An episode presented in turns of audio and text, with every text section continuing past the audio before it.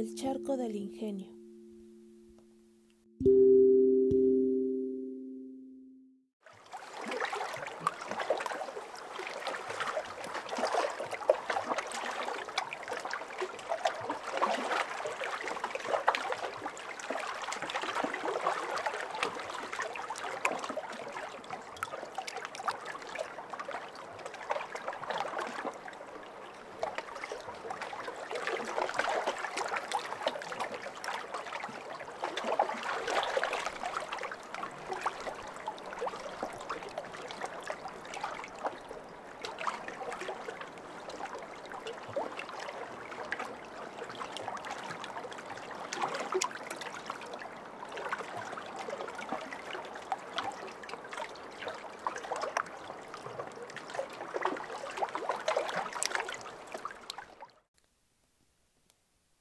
Teníamos una semana de haber llegado a San Miguel y todos mis primos ya habían recibido llamadas de sus papás, menos yo. Tía, ¿no me ha hablado mi mamá? Le pregunté sabiendo de antemano la respuesta, ya que yo había estado muy al pendiente del teléfono. Es más, yo había contestado todas las llamadas de mis primos. No, mi niño, no te ha hablado, me contestó. Recapacitó un momento y luego agregó Aunque te voy a decir que el teléfono ha estado muy mal, se han cortado varias llamadas, a lo mejor era ella.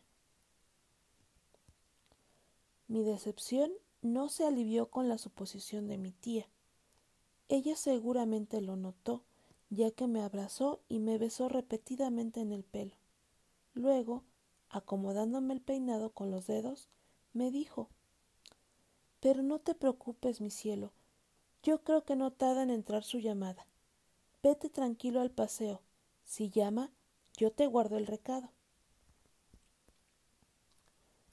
Ese día mi tío nos iba a llevar al charco del ingenio, solo a los chicos, pues no cabíamos todos en el coche.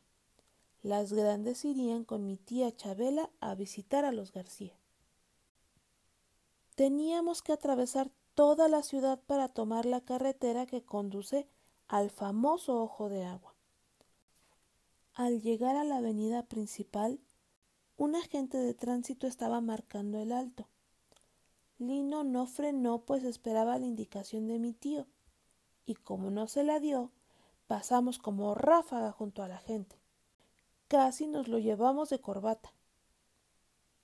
Se puso a pitar como loco con su silbato, haciendo señas para que nos detuviéramos. Lino, mediante una orden de mi tío, frenó, y el agente llegó al coche muy agitado por la carrera.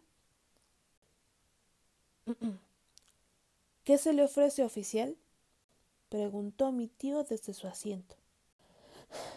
Se me ofrece infraccionarlo, señor, se pasaron el alto. Disculpe, es que no lo vimos, exclamó apenado. Y eso que dicen que la carne de burro no es transparente, agregó. El hombre enrojeció, temblando de coraje fue hacia la ventanilla del lado de mi tío. Él la cerró rápidamente. El agente tocó en el vidrio ¿Quién es? preguntó a mi tío. El hombre seguía tocando y comenzó a resoplar.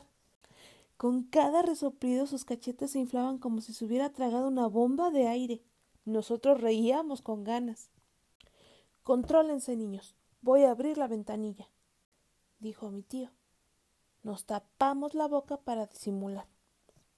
El agente tocaba ahora con vehemencia y resoplaba inflando los cachetes de forma increíble. Parecían estar a punto de reventar. Mi tío bajó el vidrio. Ah, es usted, dijo con gusto. Yo creí que era un vendedor de globos. Le di unas palmaditas en los cachetes. Se escuchó una carcajada. Había sido Lino. Nos dio aún más risa. Mi tío se puso el dedo índice sobre la boca pidiendo silencio, pero la risa se había vuelto incontrolable. El oficial sacó un bloc, escribió en varias hojas, las arrancó, se las dio de mal modo y le pidió la tarjeta de circulación. Mi tío la sacó de la cajuelita. El agente se la arrebató y se alejó resoplando. Mi tío revisó los papeles. A veces la diversión resulta demasiado cara, comentó. Íbamos felices comentando el incidente de los cachetes inflados, cuando mi tío preguntó ¿Voltó el letrero como le indiqué, Chuchín? Sí, tío, respondió Chucho con aire eficiente. El letrero era uno que mi tío ponía en la puerta de su consultorio. Por una cara decía consulta de nueve a dos y por la otra solamente no hay.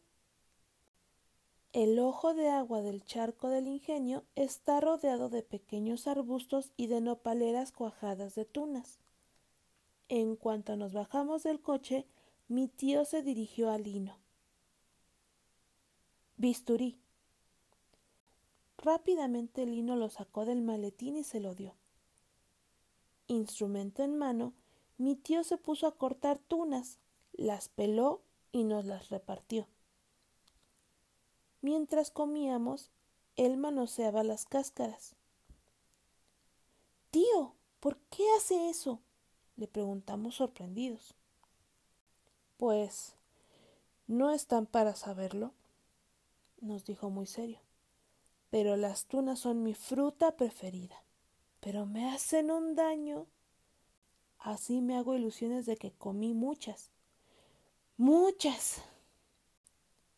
Cuando sus manos parecían alfileteros, llamó a Lino. Pinzas de Kelly. Lino voló hacia el maletín, sacó las pinzas y vigorosamente las colocó en la espinada mano extendida. Pacientemente se quitó una por una. Nosotros nos sentamos a observarlo. Cuando por fin terminó, nos ordenó desvestirnos. Yo no sé nadar, dije enseguida. Yo tampoco, chilló Katy. Ah, no. se acercó amenazante. Nosotros retrocedimos. Pues ahorita mismo van a aprender. Nos quitó la ropa. Quedamos a su merced. Desnudos parecíamos más pequeños. Katy comenzó a llorar. Con cada sollozo sus trencitas pelirrojas rebotaban en sus hombros, parecían resortes. Yo apreté los labios con todas mis fuerzas. Mi tío se agachó y nuestras caras quedaron a la misma altura. ¿Y usted por qué no llora, Panchito? me dijo. Hágalo de una buena vez porque dentro del agua no va a poder hacerlo. Ah, me solté.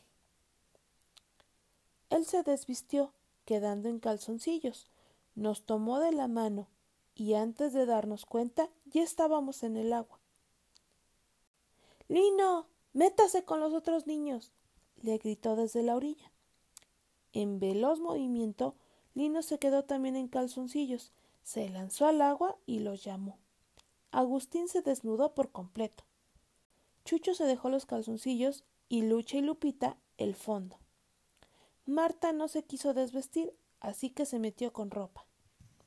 Al principio, Katy y yo no nos soltábamos del cuello de mi tío, pero él, con mucha paciencia, poco a poco nos enseñó a flotar y a deslizarnos. Ese día aprendimos a nadar. Salimos del agua y para secarnos, ya que no llevábamos toallas o cosa que se le pareciera, nos tendimos al sol lo mismo que la ropa de mis primos. Mientras estábamos listos, mi tío nos puso a repetir una letanía. Charco del ingenio. Charco del ingenio. repetíamos. Que se nos pegue tantito tu segundo apelativo. Que se nos pegue tantito tu segundo apelativo. Lo dijimos infinidad de veces. En esos momentos yo pensé que el segundo apelativo del charco del ingenio era el lodo y las hojas secas en que estábamos tendidos. Así que apreté mi cuerpo fuertemente contra la tierra. Cuando me vi lleno de barro y de hojas, me levanté de un salto y grité feliz. ¡Ya se me pegó el apelativo del charco! Mire, tío. Qué bien, Panchito, me dijo mirándome de arriba abajo. Orgulloso, me volví a tender. Permanecimos así otro rato, hasta que de pronto mi tío gritó A ver todos. Sacúdanse los apelativos del charco y vístanse rápidamente. Obedecimos de inmediato. Cuando estuvimos listos, nos preguntó si queríamos ir a comer sopes. Todos dijimos que sí.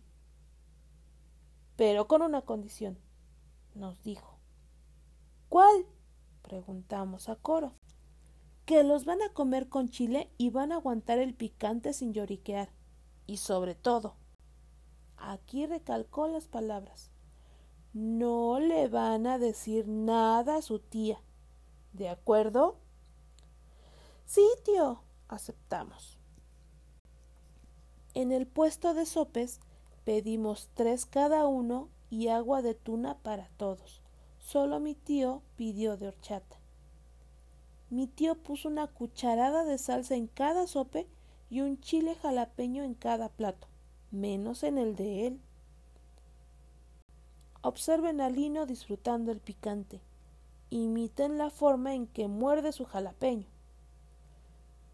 Miramos a Lino con atención y seguimos su ejemplo. A Chucho se le salieron las lágrimas. Marta comenzó a toser. Lupita y Lucha se pusieron como jitomates y Agustín y yo nos quedamos sin respiración. Antes de morder el chile, Katy se le acercó y haciendo pucheros le preguntó ¿Me da permiso de llorar? Está bien, niña, pero hágalo quedito y apúrese para que muerda su chile. Al terminar, todos teníamos dolor de estómago. Él sacó su recetario e hizo una receta para cada uno y nos la repartió. Después nos las fue pidiendo. Las leía y nos daba una tableta de leche de magnesia que llevaba en el maletín. Hoy aprendieron algo muy importante, niños, nos dijo solemnemente. Comer chiles a mordidas no es cualquier cosa. Den las gracias a Lino por su enseñanza. Gracias, Lino, dijimos a coro. Para servirles, niños, nos respondió muy atento, haciendo una reverencia. Después van a aprender algo más de él, nos dijo mi tío. Caminó al coche. Cuando tengan edad les va a enseñar a manejar. Regresamos a San Miguel con esa ilusión, aunque la mía de que mi mamá me hubiera hablado era mayor que aquella. Entrando a la casa se lo pregunté a mi tía. Ella dudó un momento y luego me dijo Sí, mi amor. ¿Te habló? Me dijo que te extraña mucho y que te manda un beso. Después me miró largamente. Sus ojos se humedecieron y me abrazó con fuerza.